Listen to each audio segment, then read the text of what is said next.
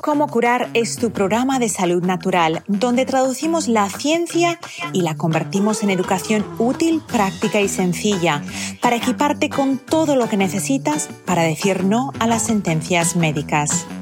Soy Coco March, tu presentadora.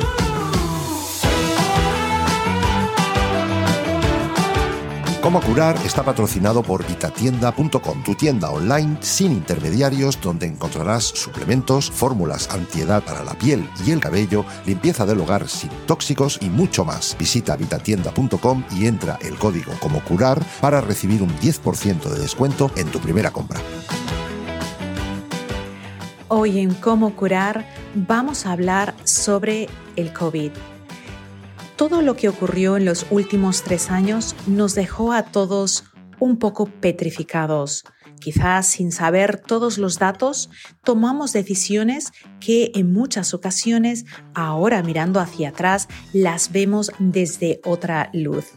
Para eso he traído un invitado muy especial, investigador histórico y científico Ernesto Prieto Gratacos en esta entrevista de dos partes vas a descubrir la historia de lo que ha pasado y cómo prevenir que te vuelva a ocurrir. ¿Te gusta cómo curar? Ayúdame a ayudar a más personas mediante compartir este y cualquier otro episodio con quienes quieran aprender o puedan beneficiarse de esa información. Te invito a que me dejes una calificación o review y un comentario sobre lo que opinas. Ahora démosle la bienvenida a Ernesto Prieto Gratacos. Bienvenidos a un nuevo episodio de Cómo curar el COVID. La semana pasada estuvimos hablando del origen del virus corona, cómo afecta a nuestro organismo, las terapias que quizás podrían haberse usado para mejorar la respuesta autoinmune, pero hoy vamos a hablar sobre la solución de la vacuna. ¿Fue una solución ¿Es la solución? ¿Es verdad que no tiene riesgo? ¿Quién debería vacunarse? ¿Quién debería pensárselo? Y para eso tengo conmigo de nuevo a Ernesto Prieto Gratacos. Ernesto, bienvenido. Gracias, querido. Gusto, como siempre. Ernesto, sabemos que eh, la semana pasada estuvimos hablando con mucho detalle de todo lo que ocurrió con el coronavirus. Y de nuevo le extendemos una empatía a todas las personas que perdieron a familiares, amigos. Yo he perdido a personas, tú también. Ah, eso nunca es para minimizar lo que pasó, mm. pero la verdad tiene que salir sobre qué ocurrió, por qué ocurrió.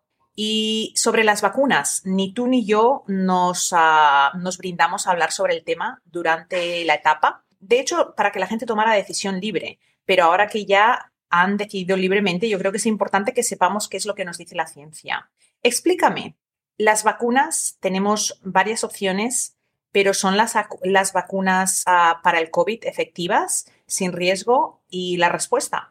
Claro, bueno, aparentemente es la relación riesgo-recompensa es bastante negativa.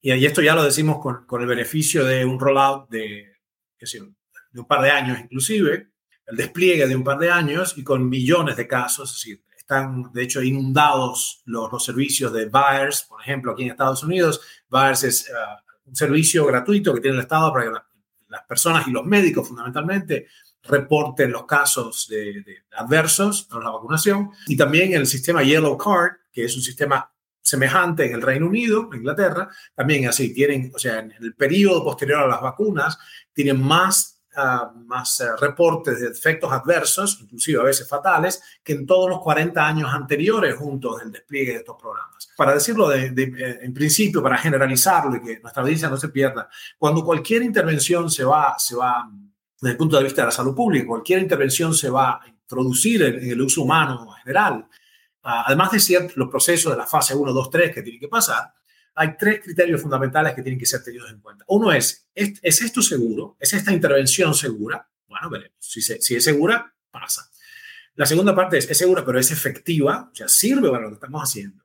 Y aún siendo segura y efectiva, la tercera es, ¿es necesaria? Es decir, ¿sería esta la única manera de lograr el cometido de la salud pública para una enfermedad particular? ¿Sí o no? Acaso hay? Porque si es segura y es efectiva, pero es innecesaria porque esto se cura simplemente descansando, tomando sol o tomando un tecito o lo que fuere, o, dando saltos, estoy diciendo cualquier, cualquier cosa X, si tengo una solución para el problema, no vamos a gastar los fondos de, que son siempre exiguos de la salud pública en una solución que no es necesaria. Entonces, estas tres cosas, por estos tres ah, accounts, las vacunas de, de, ARN mensajero para coronavirus 2019 ni son seguras, ni son efectivas, ni son necesarias. Voy a empezar de atrás para adelante. No son necesarias porque se puede obtener un resultado 10 o 12 veces mejor, no 10 o 12%. Tenfold, o sea, 10 veces más, es decir, 1000% mejor, con los nutrientes inmunoesenciales. Ya está absolutamente establecido. La vitamina D habría bastado y vale nada, centavos por dosis para eh, esencialmente robustecer la inmunidad de la población, llevándolo a los niveles fisiológicos, antropológicamente, digamos, eh, lógicos, ¿no? Ese es 50, en realidad 70, 90 nanogramos por decilitro. Pero además de eso, bueno, los demás nutrientes inmunoesenciales están claramente ya establecidos y obviamente a la, vista de estos tres años que han pasado, los aspectos metabólicos, como dijimos del día uno, son muy importantes. o sea que necesaria no es. Evidentemente ha habido, ah, de hecho, la, propia información de ellos, de Pfizer, etcétera, y los, las revisiones independientes de terceras partes han mostrado que de hecho no sirvieron para, prevenir infecciones las vacunaciones. Es más, hay una relación directa y proporcional entre el número de vacunaciones, how many shots, y la cantidad de infecciones. O sea que directamente era inútil para ese account también. Y, además tiene una cantidad, y este es volver ya a la primera parte, tiene una cantidad de efectos adversos inadmisibles por cualquier otro concepto.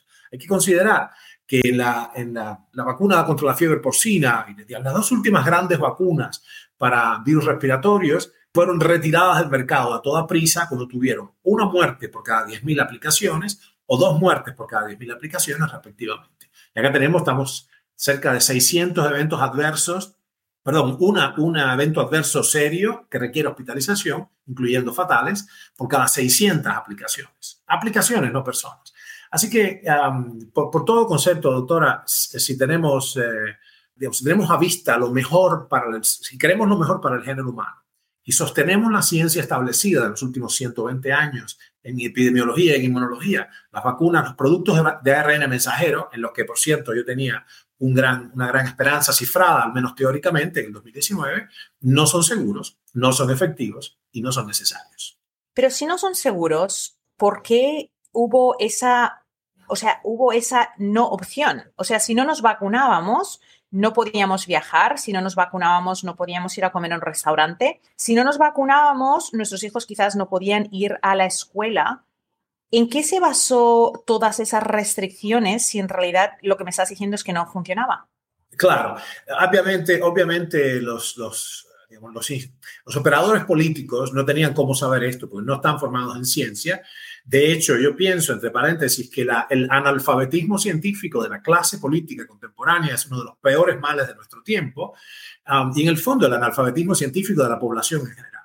Tanto que, querida doctora, yo pienso que no saber, no, no, no tener conocimiento fundamental, fundacional, básico del método científico, como tecnología filosófica para saber qué es verdad y qué no es verdad, equivale a ser analfabeto en el siglo XIX o principio del siglo XX. El que no sabe nada de ciencia ahora es como si no supiera leer y escribir un siglo atrás. El, analfabetismo científico es el nuevo analfabetismo de nuestro tiempo. Y es, yo pienso, imprescindible desasnarse en este concepto, en estos conceptos. Saber del método científico es imprescindible y va a ser imprescindible para una eh, ciudadanía eficiente en la democracia contemporánea. Cerrando este paréntesis, lo que yo pienso que pasó es que tenía un profundo desconocimiento de los operadores políticos, número uno. Segundo, una tremenda falta de ética, en muchos casos una franca cobardía. Y eso lo sabemos por el caso de Suecia, que se plantaron y dijeron, no, la ciencia dice otra cosa, ni vamos a cerrar, ni vamos a compulsar a nadie a vacunarse, porque no son eficaces, no son eficientes, y los virus respiratorios de toda la vida se pasan eh, tomando alimentos de calidad, tomando sol, recuperándose, eh, fortaleciendo la inmunidad ha habido una tremenda presión política y económica, tremenda presión política y económica del lado de fuerzas realmente oscuras, si se tiene en cuenta que no, no, no están claras, no están declaradas. Yo nunca voté porque, porque hay un conjunto de, ah, de entidades muy poderosas, estamos hablando de miles y miles de millones de dólares en assets, ah, que están detrás de esto, detrás de las, de las, democracias, digitando lo que los operadores políticos hacen. O sea, yo nunca voté porque el Foro Económico Mundial dictara las acciones de todos, de la, de la WHO, o sea, no puedo ni pronunciarlo, es World Health Organization, no, me acuerdo cómo se dice en español de lo negado que estoy, la Organización Mundial de la Salud. No, nunca votamos a esa.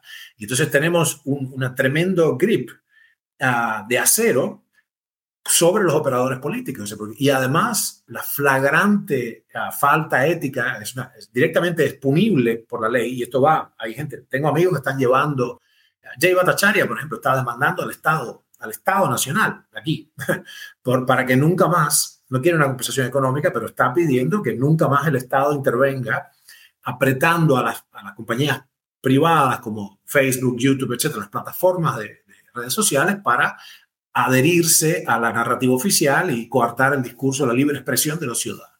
Así que lo que ha pasado ahí es lisa y llanamente una, cuestión maquiavélica. Pfizer ocultó desde el principio toda la información, esto no es nuevo, Pfizer lo hace, toda la vida lo ha hecho. Pfizer se compró a Wyeth, la compañía, la infame compañía que había escondido durante años y fue llevada a juicio y perdió el juicio, de, en la corte, perdió, por, por engañar al público en general sobre la terapia de reposición hormonal con hormonas de, de yegua y toda esta cosa al inicio, ¿no? Así que estamos frente a una mafia de, la, de, de, las drogas. Peter Goche tiene razón cuando dice que el modus operandi de las grandes eh, transnacionales farmacéuticas es directamente mafioso. Emplean métodos de la mafia, mafia italiana clásica. Um, y además tenemos, uh, querida, un problema muy serio. Los reguladores, las entidades reguladoras, la EMA en Europa y la FDA, the Food and Drug Administration en Estados Unidos y sus émulos de otros países, están financiados más de un 90% por la industria farmacéutica. El conflicto de intereses es monumental, es como poner un ratoncito a cuidar el queso. Es decir, absolutamente tienen un, un, monstruoso conflicto de interés. Y ellos se han metido sistemáticamente, como hizo Wyeth, y esto está descubierto. El juez declaró culpable a Wyeth, pagó una fortuna y perdió 75% de la evaluación del mercado. Ellos han hecho una técnica sistemática de hacer falsas publicaciones científicas en journals con escritores fantasmas a través de una agencia concreta con nombre y apellido. Esto lo pueden googlear en cualquier momento. Wyeth es la compañía. La compañía que producía todas estas cosas. ¿no? Y, esa técnica ha sido así con, las, estatinas, la, la, catástrofe esta escandalosa de las estatinas que nos ha tenido maltraer estas décadas y otros muchos encubrimientos. Pfizer sabía del día uno que producía un montón de, eventos adversos, la vacuna que hizo el rollout. La otra cosa, querida Coco, es, es por qué estoy vacunándome ahora con el mismo producto para un virus extinto. El virus se extinguió en, en, en, julio del 2020, esa subvariante en particular. Así que bueno, por todos esos conceptos, la verdad es que es, es inconcebible lo que han hecho y como ya hemos discutido antes, el pecado mayor y la más peligrosa circunstancia para la humanidad es uh, cancelación de la discusión científica. Nuestro laboratorio estuvo en las nueve proposiciones divergentes que hicimos, documento que lanzamos, nueve proposiciones divergentes con respecto al corona, tuvo razón, casualmente tuvo razón, en nueve de cada nueve. Pero podría no haber sido así. Ese no es el asunto. Todos cometemos errores. El asunto es que el modo de encontrar la verdad, de acuerdo con, el, con la metodología esta, la tecnología filosófica, que es el método científico, consiste en discutir continuamente, tener hipótesis de trabajo, armar un experimento para refrendar o, o, validar la hipótesis y salir de ahí enriquecidos, tanto tú como yo, que estábamos en discusión en un foro académico, con una síntesis superior a las ideas de cada uno. Así que esto es fundamental para el futuro, porque ya te aseguro que están cocinando algo más, casi seguro. Si sufres de gastritis, distensión abdominal, gases o si tu digestión es pesada y se te infla el abdomen al comer, Happy Tummy es la solución que has estado buscando. Añade 15 gotas de Happy Tummy en agua antes de las comidas y disfruta de una barriguita feliz. Happy Tummy es una fórmula exclusiva para vitatienda.com. Entra el código Como Curar y recibe un 10% de descuento en tu primera compra. Es, es, triste porque yo mirando ahora, o sea, ves a, a, la población general y todavía vemos personas que se están vacunando, una tercera dosis, una cuarta dosis, uh, no sé si van ya por la quinta. Y todo, todo es debido a un miedo infundado. O sea, como que la narrativa fue tan intensa que la conversación lógica desapareció.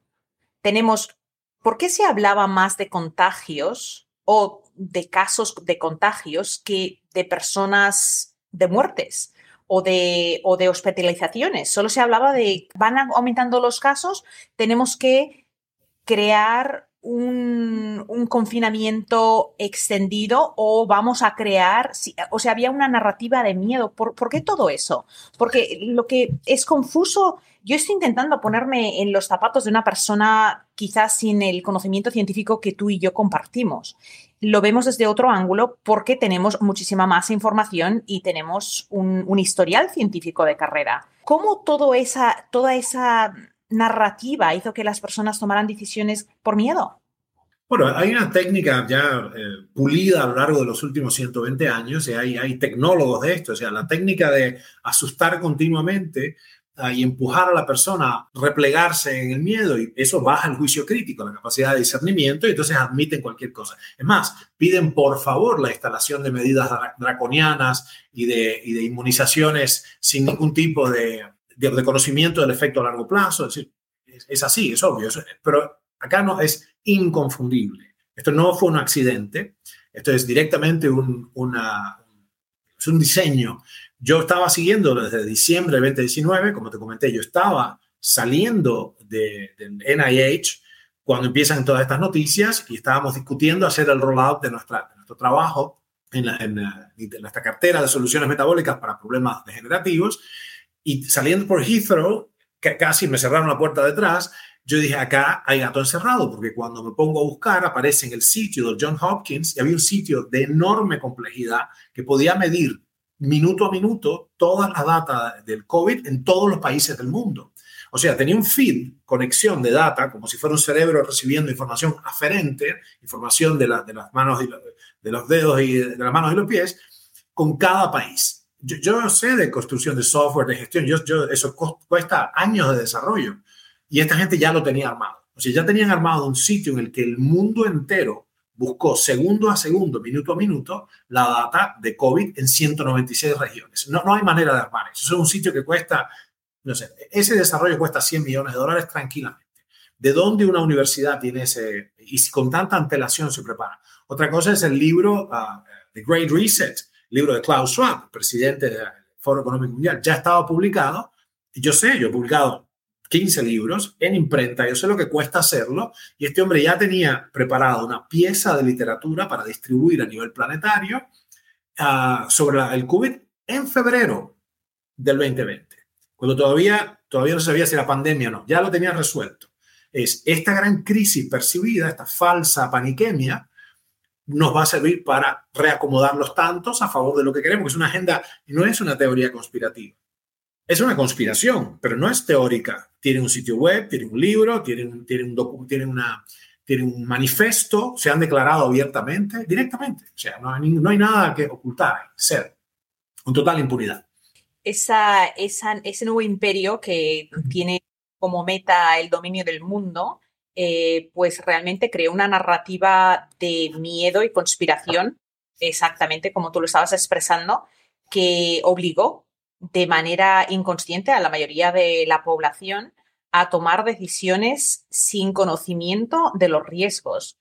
¿Cuáles son algunos de los riesgos de las vacunas? ¿Qué es lo que sabemos ahora? ¿Qué evidencia hay? Bueno, el, más, el más ostensible riesgo ah, es justamente miocarditis, es decir, hay una inflamación pertinaz del músculo cardíaco, como no se vio nunca antes, o sea, las cifras son, la razón por la que sabemos es que es directamente por las vacunas, es porque las cifras son superiores a todo lo que jamás se conoció.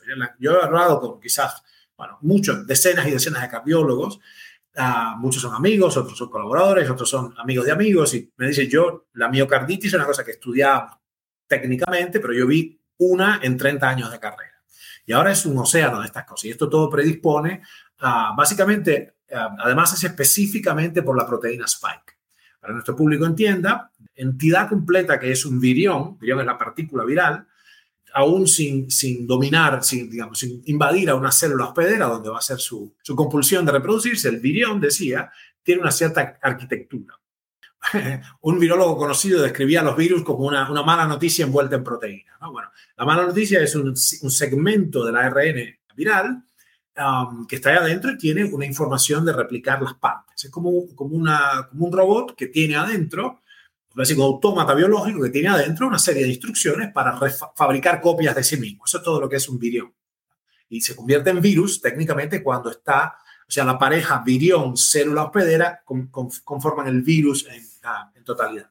Bueno, en la parte de afuera tiene una serie de proteínas de superficie y esto es, eh, no, no, quiero extenderme mucho con, con digamos, la neurominidasa y, todo, este rollo clásico de la nomenclatura de las vacunas. Pero una proteína que está ahí, arriba, se llama proteína espiga, como si fuera espigas de trigo, una cosa así, o, de una corona, justamente, uh, se llama spike protein, es lo que se usa para uh, alertar al cuerpo, teóricamente, con la vacuna de ARN. ¿Por qué sabemos, doctora, que la cardiopatía y todos los problemas de coagulación, los problemas cerebrales y cardíacos que produce eh, la vacuna son por la vacuna y no por la infección. Porque como se han hecho pruebas, pruebas se hacen con tinciones específicas, lo que se encuentra es, son las vacunas, eh, son, son las proteínas spike y no las proteínas internas del virus que, que tienen que estar también. Si yo, si yo me enfermo por una infección, me enfermo con todo el virus, las proteínas internas, ¿no? Ah, y, o sea, la, mala noticia que estaba dentro del virus. Acá solamente se está encontrando, en el tejido cardíaco, el tejido cerebral, se está encontrando exclusivamente proteína spike. O sea que es directamente producido por la vacuna y no por el virus salvaje. No por una infección previa, sino por la inmunización. Así que está muy claro y, está produciendo un montón de problemas cardíacos y cerebrales y de otra cantidad de eventos en personas de hecho muy jóvenes, que por otra parte no tienen nada que temer. La probabilidad de morir si uno tiene menos de 50 años o menos de 60 incluso con el con las versiones salvajes del virus son de una en muchos millones. Ah, o sea que es más probable que uno lo pise un auto saliendo a, yendo a su trabajo que que muera de, coronavirus. Así que bueno, es, es, francamente es un daño muy grande que han hecho. Y cuando pensamos en esos uh, efectos acumulativos de, de, la vacuna, los solamente después de vacunarnos, como en el caso de una miocarditis, que hay una deficiencia en la función cardiovascular y afecta o es más obvia incluso en las personas atléticas debido a la demanda cardiovascular que es mucho más elevada. O sea, tenemos todos estos casos de atletas de élite que han caído muertos, otros que no pueden uh, do their performance, o sea, no pueden ejecutar como lo hacían debido a que el corazón no tiene la misma uh, disposición. Pero eso es lo que vemos uh, justo después de vacunarnos. ¿Tienes alguna data de qué es lo que podemos esperar en los, en los próximos 10, 15, 20 años? Sí, bueno, eh, estamos temiendo todo eso y lo que hemos tenido varias reuniones internas ¿no? con, varios, eh, con varias sociedades y varios otros laboratorios. para que entienda nuestra audiencia, el problema acá no es la, muerte súbita, la falla cardíaca súbita producida por la cardiopatía hipertrófica o por la cardiomiositis, esta famosa postvacunatoria, no es porque se traban las arterias. O sea, no es, no es la, la forma clásica de la enfermedad cardiovascular. En este caso, es lo que se llama una falla arritmogénica. Es decir, el corazón que tiene que latir acompasadamente, porque es, que es simplemente una serie de impulsos para que se contraiga en un cierto orden el músculo cardíaco y esta, contracción acompasada de pronto empieza a haber lo que se llama fibrilaciones auriculares. Empieza a ser así y hay un punto donde esta, digamos, esta particular falla en la armonía de los impulsos bioeléctricos que hacen la danza ¿no? de, de contráctil del corazón cesa en cierto momento y tienes un flat line. Lo que, lo que estamos viendo es que esto además puede ser, y hay un marcador específico que nuestro dice se llama troponina. Troponina es un marcador sumamente sensible de este daño inflamatorio del tejido cardíaco y por favor pídanle a su médico que les, que les testee la troponina, porque incluso dentro de límites normales, si ustedes ven que la troponina va subiendo, va yendo hacia el rojo, crecimiento hacia el rojo, aún todavía dentro de rangos normales, eso ya requiere una acción. Y las acciones a tomar son muy sencillas. Es el uso oral y endovenoso de, las, de ciertos nutrientes y de conocida eficacia, ciertas vitaminas de conocida eficacia para combatir eh, la inflamación y, evacuar en definitiva la proteína spike que sigue ahí haciendo esta, esta actividad. ¿no? Así que bueno, tenemos que ver, hay varias medidas para eso, quizás se extiende se va fuera de, lo que podemos tocar hoy, porque en particular para la gente no, no, no interprete que estamos dando ninguna, ninguna indicación, nada de eso, tienes que ir a ver a tu médico para eso, ¿no? Pero, pero hay, hay, que, hay que parar la inflamación, hay que parar, hay, varios recursos útiles para ello, pero hay que ocuparse de eso. También está el asunto de la procoagulación, en este caso hay otro marcador que es el dímero D, por favor pídele a tu médico, que, que, te hable de la troponina del dímero D. Y esto tiene que ver con, ya en este caso, una coagulación vascular intravascular diseminada, tromboembolismo pulmonar, trombosis eh, venosa profunda, es decir, problemas coagulatorios, cuando la sangre que es líquida se seca y se pone como un grumo, un coágulo, tapona la arteria y tienes entonces un infarto del tejido subsiguiente que esa arteria irriga o una, una taponadura de la vena que drena un tejido en particular. estos son temas bastante serios y lo que es, querida Coco, un, para mí así inconcebible, es que las autoridades, ya sabiendo todo esto, ya, siendo tan evidente, post facto, ya no es una teoría, y ahora tenemos la data cruda eh, y, eh, rotunda, es, es, es, incuestionable que las, vacunas de ARN mensajero han producido graves daños. Bueno, ¿cómo siguen empujando las autoridades? Siguen empujando y empujando las campañas ya menos fascistamente, menos agresivamente. Se han levantado muchos controles, pero, pero siguen empujando esta, como si no quisieran dar su brazo a torcer. O sea, no quieren quieren eh, aceptar, equivaldría a aceptar que se equivocaron, una, una, cosa muy extraña. Uh, yo, yo veo un peligro importante para la humanidad ahí, uh, porque ya está, ya parece que se ha normalizado la censura del discurso científico. Um, eh, francamente, si no fuera por Elon Musk, que compró Twitter y que reveló toda aquella componendas con, con esa campaña de los Twitter Files, y entonces todo el mundo puso las barras en rebojo porque dijo, espérate que acá la cosa está mal, o sea, ha habido una clara componenda de las entidades gubernamentales al servicio de los poderes oscuros para suprimir el discurso de las personas como tú, como yo, o gente, gente común, o gente que son investigadores de, de, larga data, uh, cuya, cuyo discurso contraviene la, la, narrativa oficial. O sea, increíblemente. Pareciera, ¿te acuerdas de 1984, la novela de George Orwell? Bueno, uh -huh. pareciera una de estas pesadillas distópicas donde hay un futuro altamente tecnologizado, donde de pronto tenemos un ministerio de la verdad. O sea, hay una, una entidad que es dueña de la verdad absoluta. Y después hay otras entidades que hacen de policía del pensamiento. Si tú incluso piensas, no solo lo dices, algo que no está alineado, viene la policía y te encierra. O sea, increíble. Yo no pensé que fuera a ver esto en mi vida. Pensé que era una cosa, una fantasía del pasado. Si te miras al espejo y tienes manchas en el rostro, la piel no se ve luminosa y simplemente ya no es como antes, tienes que probar Silk Face. Es la fórmula que he creado especialmente para pieles delicadas, secas o grasosas que sufren de falta de luminosidad y de manchas. Si pruebas Silk Face, te doy mi palabra que desde el primer día vas a notar un cambio en tu cutis dramático.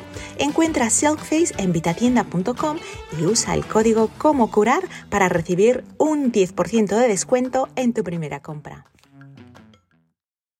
No, yo tampoco. Y de hecho, estando en redes sociales, la cantidad de mensajes, eh, no estoy hablando de docenas ni de cientos, estoy hablando de miles de personas que nos escribían preguntando, Coco, háblanos de las vacunas, ¿qué hacemos? Y yo sabía que en mi canal, que es un canal de salud general, donde no solamente estamos hablando del sistema inmunológico, estamos hablando de las hormonas, estamos hablando de todo lo que representa estar saludable.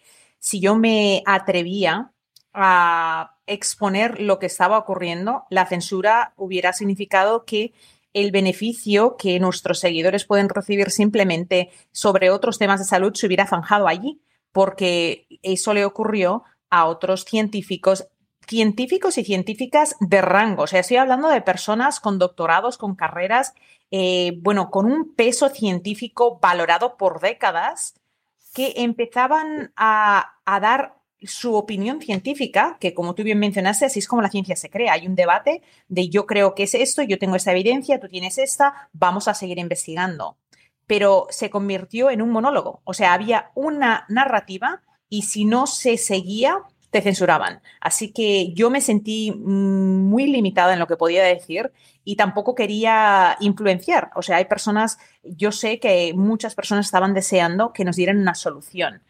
Pero aquí otra pregunta. ¿Tú crees que, hablando con una amiga que es uh, médico de familia, ella me dijo que desde, desde la pandemia ella ha visto un incremento exponencial, os estoy hablando muy elevado, de las condiciones autoinmunes. Cánceres que habían estado en remisión que aparecen. y ella y otros médicos de su ámbito eh, lo, lo vinculan a la vacuna. No tienen otra manera de ver cómo puede ser que condiciones autoinmunes ahora estén apareciendo en personas y no una, una o dos o tres condiciones autoinmunes. ¿Tú has podido recoger algunos datos al respecto?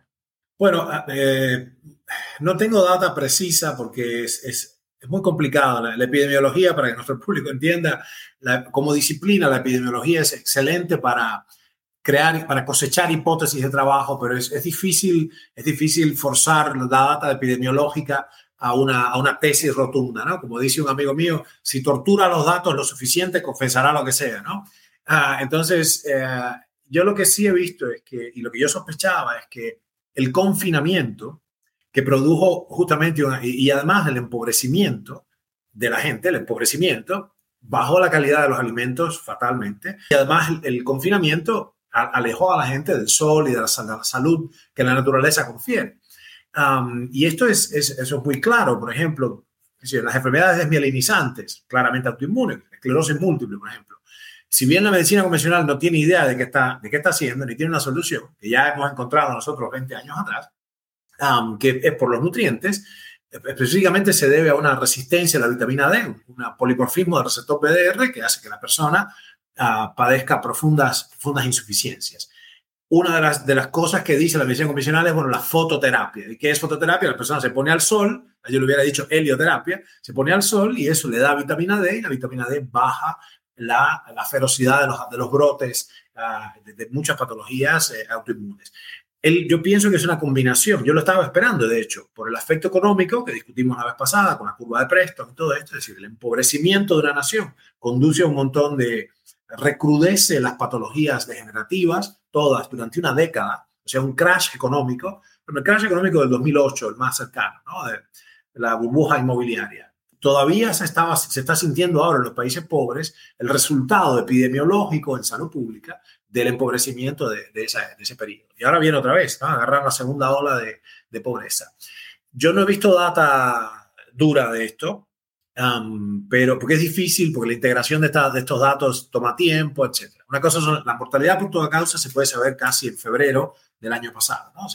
Tú puedes saber ya al segundo o tercer mes de, un año la mortalidad del año pasado porque la data se integra rápido, porque no es cuestionable, son personas que fallecieron, ¿no? pero, pero con la data esta no estoy seguro. Es perfectamente lógico lo que tú dices y yo pienso que se debe a dos cosas. O sea, seguramente a la caída de la alimentación, lo que es autoinmune, y seguramente una caída de la, vitamina D por exposición al sol.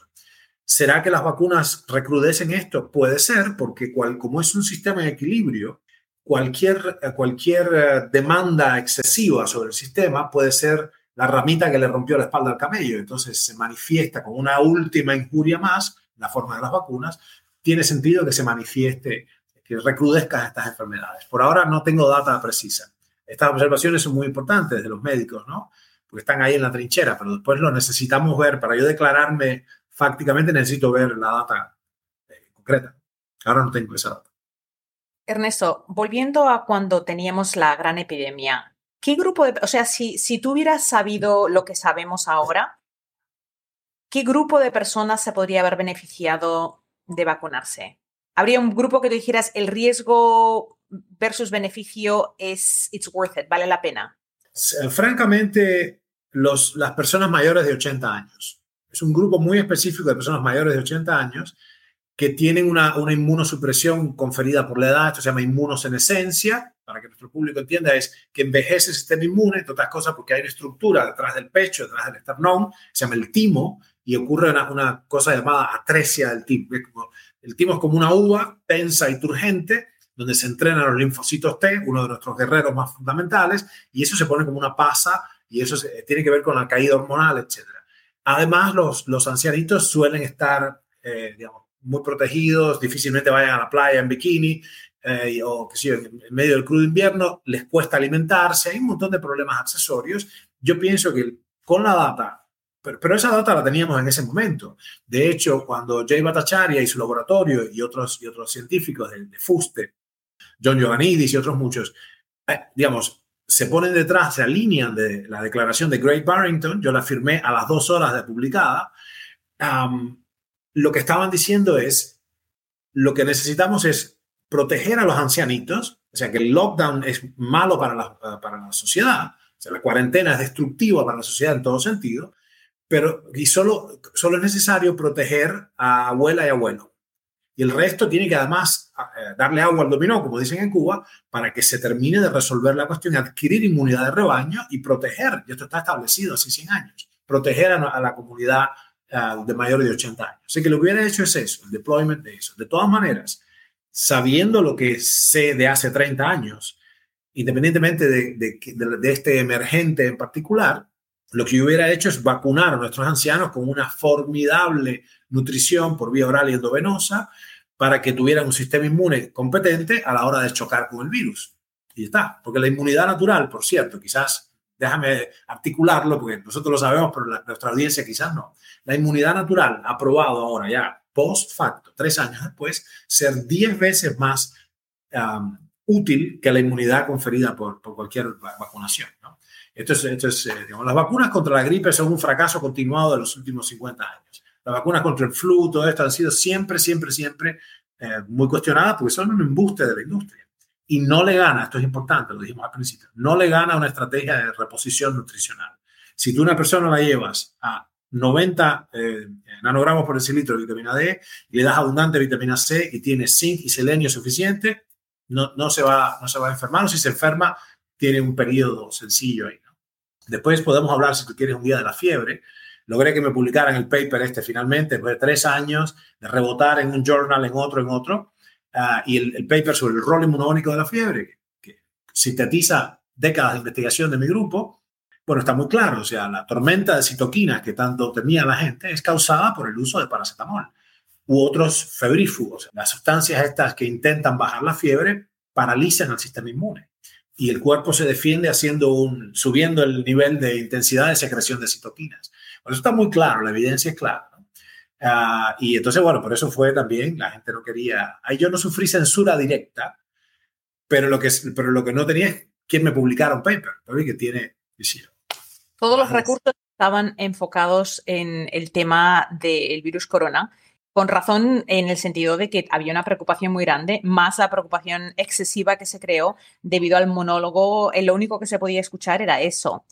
Entonces, mirando para atrás, hubieras vacunado la, la población muy mayor, yo creo que quizás la población con un sistema muy inmunosuprimida, con una, una salud muy, muy, muy delicada, también podría haberse beneficiado en el sentido de riesgo-beneficio. Pero cuando estamos hablando de vacunar a niños de 5, 6, 10, 12 años, población joven, eh, bueno, todo el mundo tiene que vacunarse, ahí es donde el, el, monólogo se empieza a cuestionar, porque las personas que no pueden recuperarse, que si se enfermaran no podrían, su sistema inmunológico no las protegería, esas personas eh, el riesgo puede ayudarles, o persona extremadamente obesa, que ya sabemos una persona con obesidad mórbida tiene esa inmunosupresión. Pero eso es la tristeza, que se hizo una narrativa que se compartió con todo el mundo y el que no la aceptaba, pues simplemente se convertía en un antivacunas, cuando en realidad eh, yo me considero pro vacuna. Investigada, o sea, hay muchas vacunas que han salvado vidas y son muy importantes, pero una vacuna, una tecnología nueva que no se conocía, que no conocíamos los riesgos y que ahora estamos uh, viendo, pues personas, hay personas que de hecho fueron a en, en, Washington, creo que fue en Wisconsin, the, how do you call that? The, the, not the president, but the, el Surgeon General. Exactamente, que fueron a, a, Washington a hacer una exposición de todo lo que pasó y ahí había muchas personas eh, eh, injured, uh, ¿cómo se dice? Dañados por la vacuna. Sí, sí. Con, o sí, sea, hay varios, varios congresistas que se han, han, levantado la voz y fue, han hecho... No, los ocultamientos eran tremendos, eso, eso era tremendo. Doc, yo no hubiera... Eh, la razón por la que lo, confiné mi teórico, como me diste un ejercicio teórico, solamente a los mayores, porque no sabiendo los resultados a largo plazo de una vacuna, el problema que tengo, y en, epidemiología se hace una cosa muy particular, que a la persona que no está entrenada le puede parecer horrible, pero es que es práctica, que es, se mide en, salud pública, la utilidad de una intervención se mide en años de vida salvadas. Entonces, después lo pueden buscar como qualis y dalis, así como D-A-L-I-S. Y el problema es que si yo no sé, no tengo, ok, si la vacuna esta nueva, desconocida, puede conferir un poco de protección en el corto plazo, pero desconozco los efectos a largo plazo, los ancianitos, por definición, por una cuestión eh, epidemiológica, tienen, no tienen largo plazo, tienen apenas unos pocos años, con lo cual yo podría correr más riesgo de si le salvo la vida a la abuelita y, la, y logra vivir un año y medio más, porque de todas maneras no va a poder vivir más que eso, no tengo miedo de un posible riesgo a 15 años, en este caso. Pero, pero incluso en personas inmunocomprimidas jóvenes, yo no me hubiera atrevido, desde el punto de vista de la, como operador de salud pública, no me hubiera atrevido a, digamos, a instrumentar una, una vacuna desconocida, cuyos efectos a largo plazo son desconocidos en poblaciones jóvenes. Francamente, con lo que sea ahora no se hubiera dado a nadie, pero eh, ese era un ejercicio interesante hacer. Uh, qué sé es, es, útil, es útil como ejercicio, pienso yo pero lo más importante, a mi juicio, es que urgentemente las personas conscientes y, nobles tienen que ponerse a estudiar ciencia. En, la, en, la, forma de cualquier curso, contigo, conmigo, con gente que, que, tiene toda una trayectoria en esto, porque si no sabemos lo suficiente, no vamos a poder tener discernimiento. Entonces ahí nos vamos, nos vamos a comprar cualquier, nos vamos a comprar cualquier historia. Y ya ahora lo que vemos es que hay una facilitación. Yo creo que estás al tanto de Um, de que antes de que desplegaran este, este, esta puesta en escena del coronavirus como el Armagedón y el, ¿no? una cosa así, ya habían hecho un evento, o sea, habían hecho un ensayo general antes del estreno, un ensayo general que se llamaba Evento 201, hecho por todos los jugadores, Foro Económico Mundial, Bill and Melinda Gates, ah, la, Organización Mundial de la Salud, etc. Y, lo hicieron así. Ahora han hecho otro, lo hicieron el año pasado, que se llama el contagio catastrófico. Catastrophic Contagion. E, o sea, otra vez los mismos players haciendo un ensayo porque ahora sí va a ser un virus brutal y que afecta a los jóvenes también.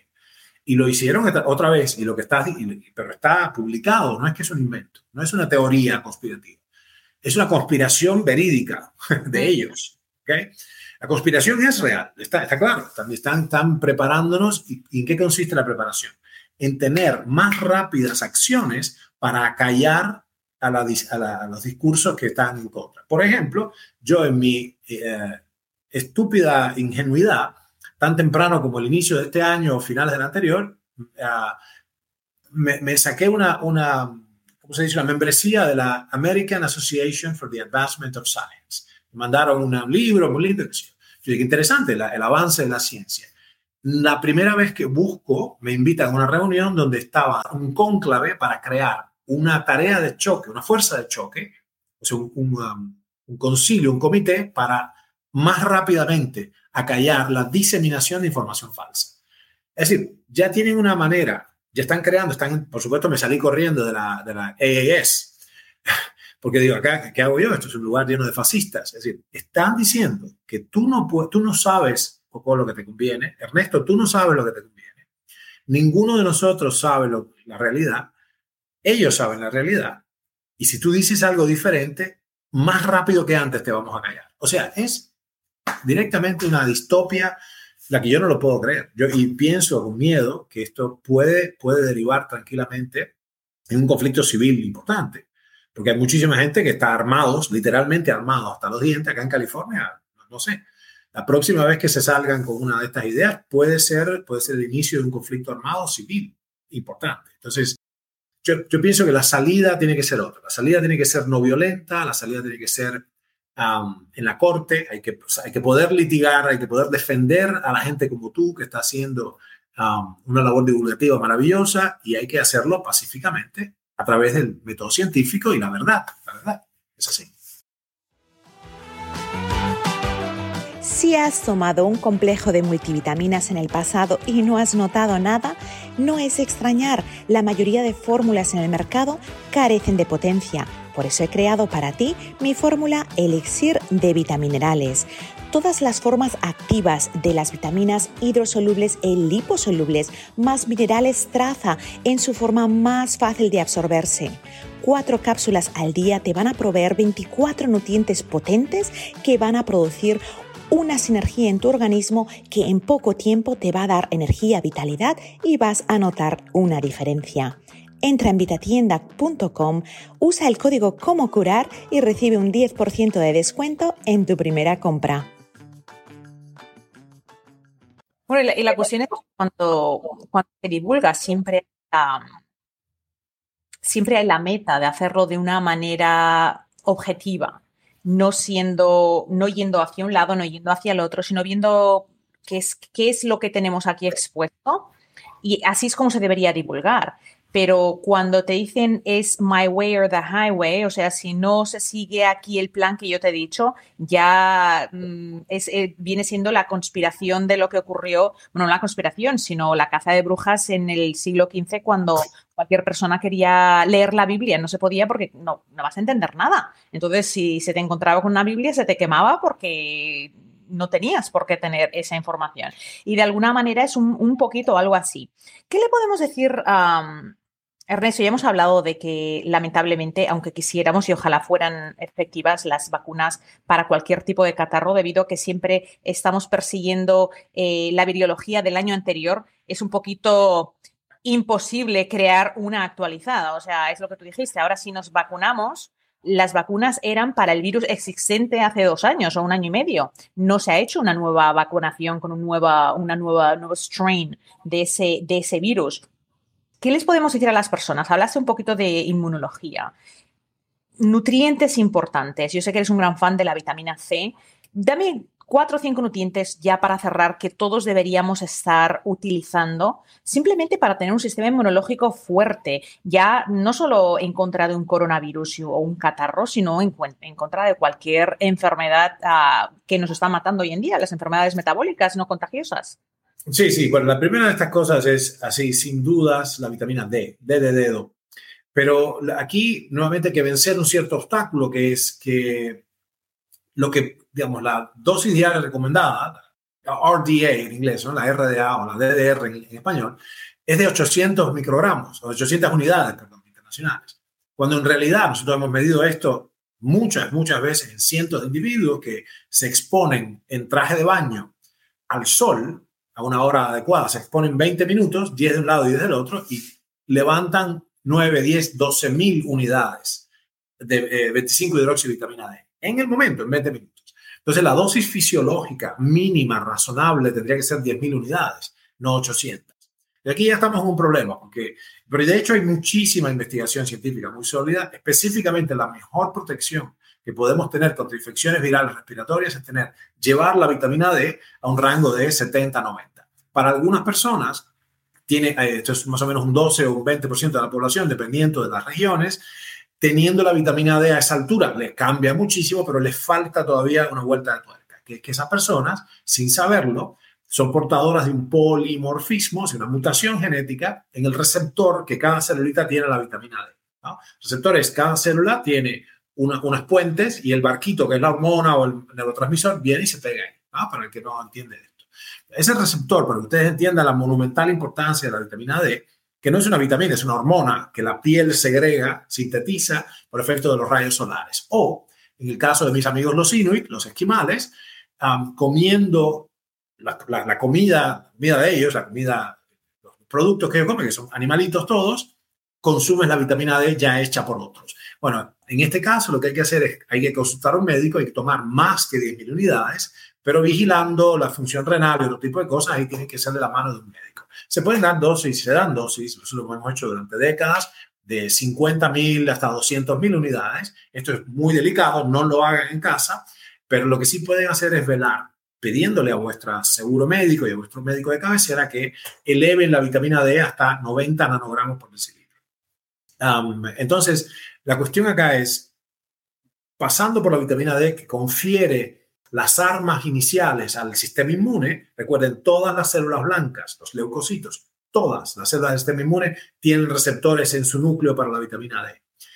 El segundo punto, por supuesto, es el ascorbato, que es un, es un gran agente antioxidante, pero es un arma especial que tienen las células del sistema inmune para lidiar con virus, bacterias y hongos. Sin vitamina C, las personas simplemente están inermes frente a las infecciones fúngicas, bacteriales y virales.